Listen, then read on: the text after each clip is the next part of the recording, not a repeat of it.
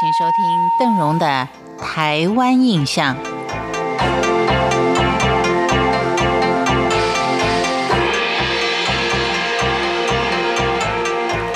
在今天的节目当中，邓荣将为您介绍拥有台湾最多第一名的嘉义。我们就先从大家最喜欢吃的爱玉冰说起。爱玉它最大的产地就在嘉义，而台湾最早开发成功的海埔地蒜头糖厂古海埔地农场，面积达到一千零三十一公顷，这就是台湾最早开发成功的海埔地。而在台湾唯一受封为伯爵称号的人物，就是嘉义太保人王德禄。王德禄他是自清朝以来位居台湾旗人士当中官阶最高、战功最大的杰出人物。他在平定林爽文之乱跟海盗蔡牵之后，累升到浙江提督，赵家太子太保衔。病逝的时候，追赠伯爵加太子太师衔。而嘉义呢，也是台湾火鹤花的最大产地。大埔目前呢，就是全台湾唯一规模最大种植火鹤花的地区。嘉义也可以说是瀑布之乡，因为嘉义全县大大小小的瀑布就有八十多处，分别在不番路、眉山、阿里山以及大埔等等地区，都是登山的好去处。另外还有一项蛮特殊的就是。嘉义也是山葵的最大产地。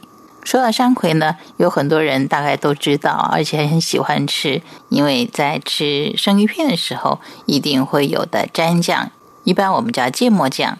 芥末酱的原料呢就是山葵。其实山葵的原产地是在日本，而在民国三年（西元一九一四年）的时候，才由日本人移植到台湾。选在阿里山森林区来繁殖，并且成为森林的副产品，开放有限度的种植。目前阿里山森林游乐区里面种植山葵的面积大概有三百公顷，产品几乎大部分都是外销。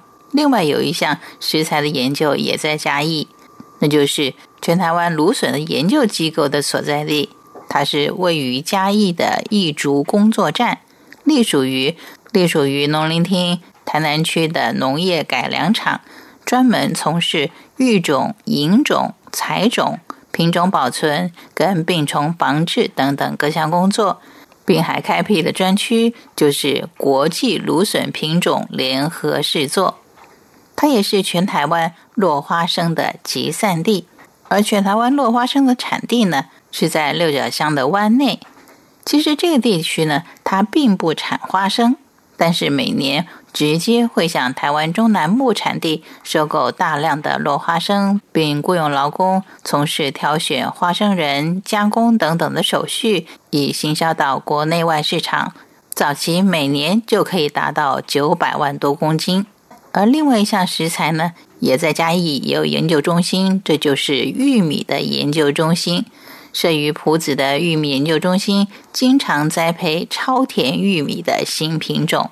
而嘉义呢，也拥有全台最大水库，那就是位于大埔的曾文水库，也是远东第一大的水库。在嘉义有一座相当特殊的庙宇，它供奉的是水牛。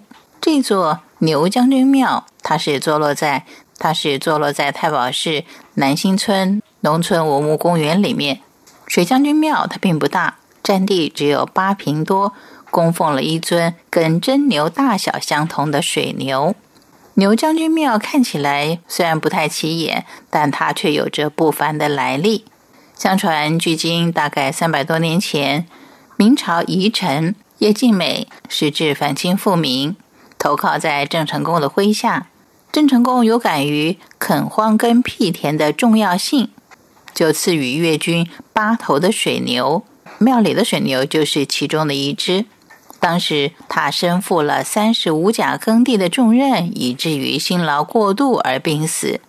主人为了感念他的功劳，就加以埋葬。乡民们原以为这个事情因为牛病死了就告一段落，但奇怪的是，牛群到水塘里面淋浴，总是会多出一头牛来。